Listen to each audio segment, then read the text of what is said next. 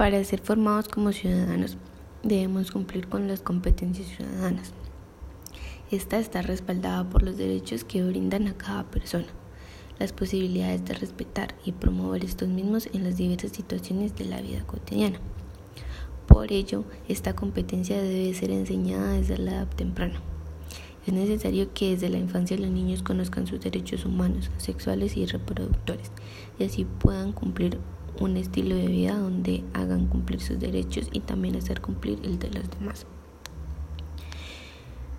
Entonces, ¿cómo pueden detectar vulneraciones de sus derechos los niños? Presentaremos tres casos en los que se encuentra en vulneración de derechos. Primer caso. Pedrito tiene 11 años. Vive con sus padres y dos hermanos más pequeños, de 4 y 5 años de edad. Sus padres trabajan todo el día y no tienen nadie que los cuide, por lo que se quedan solos y Pedrito debe cuidar de sus hermanos pequeños. El niño y sus hermanos tienen inasistencia regular a la escuela y solo van cuando alguien puede llevarlos. ¿Cuáles son las señales que nos deben poner en alerta?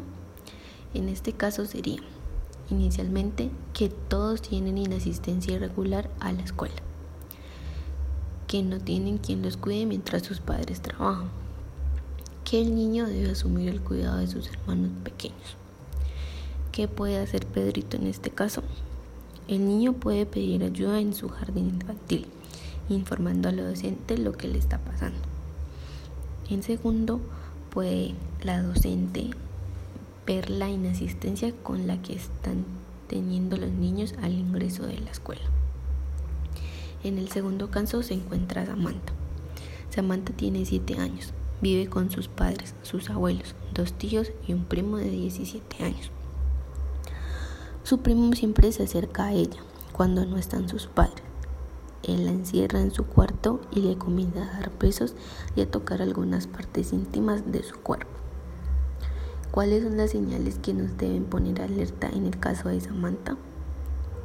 En este son, su primo tiene contacto físico con ella y lo hace con intimidación. Segundo, su primo está tocando su cuerpo sin su, consentimiento. ¿Qué podría hacer Samantha?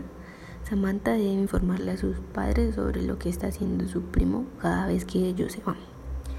Si sus padres no llegan a creerle, deberán informar a su familia o a su docente. Ella se encargará de realizar un procedimiento seguro para ella. En el tercer caso se encuentra Juan.